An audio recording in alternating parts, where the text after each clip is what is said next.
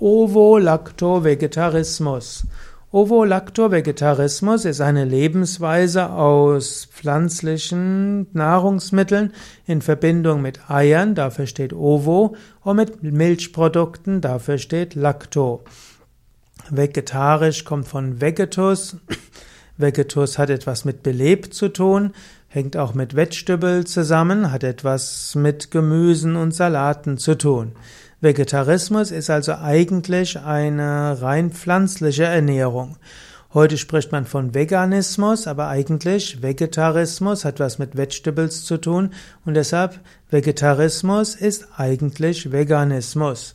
Nur weil es sich eingebürgert hat, dass Menschen, die Milchprodukte zu sich nehmen, auch als Vegetarier bezeichnet haben, brauchte es einen neuen Begriff. Und so wurde der Begriff Vegetarismus durch den Begriff Veganismus ergänzt.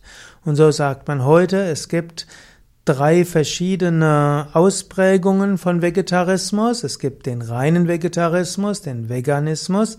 Es gibt den Lactovegetarismus, also den Vegetarismus in Verbindung mit Milchprodukten und es gibt den Ovo-Vegetarismus, den Vegetarismus in Verbindung mit Eiern. Dann gibt es noch Mischformen wie zum Beispiel Ovo-Lacto-Vegetarismus. Hm, das sind also diejenigen, die Milch und Eier zu sich nehmen. Am klügsten ist es, Veganer zu sein. Alles, was für was für den Verzicht auf Fleisch spricht, spricht auch für den Verzicht auf Milch und Eier. Die Vorstellung, dass Eier und Milch besser seien als Fleisch, hat sich nicht halten können. Im Gegenteil ist Milch verantwortlich für eine Reihe von Erkrankungen, vermutlich auch für eine Reihe von Autoimmunerkrankungen, für Hautprobleme, für Magen-Darm-Probleme, Kopfschmerzen und vieles mehr.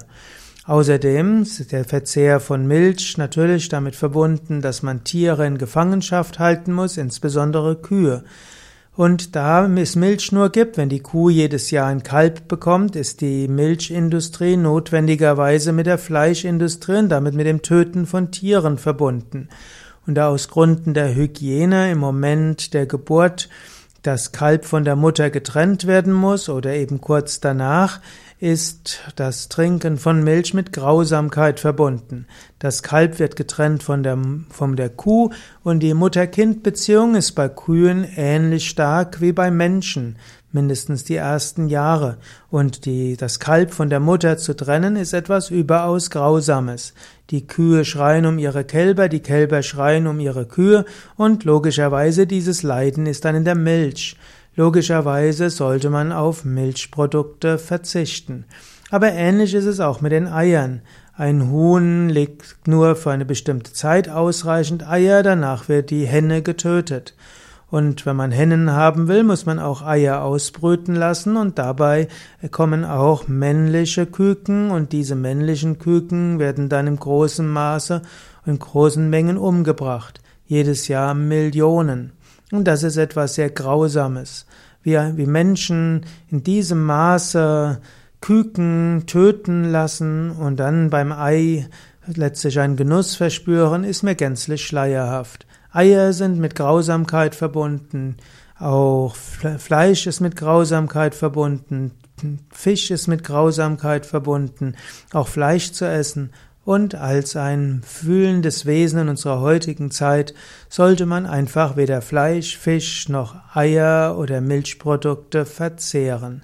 Es mag sein, dass es Zeiten gab, wo die Menschen nur überleben konnten, indem sie Fleisch oder Milch gegessen haben. Diese Zeiten sind definitiv vorbei. Schon auch aus Umweltgründen sollte man zum Veganer werden.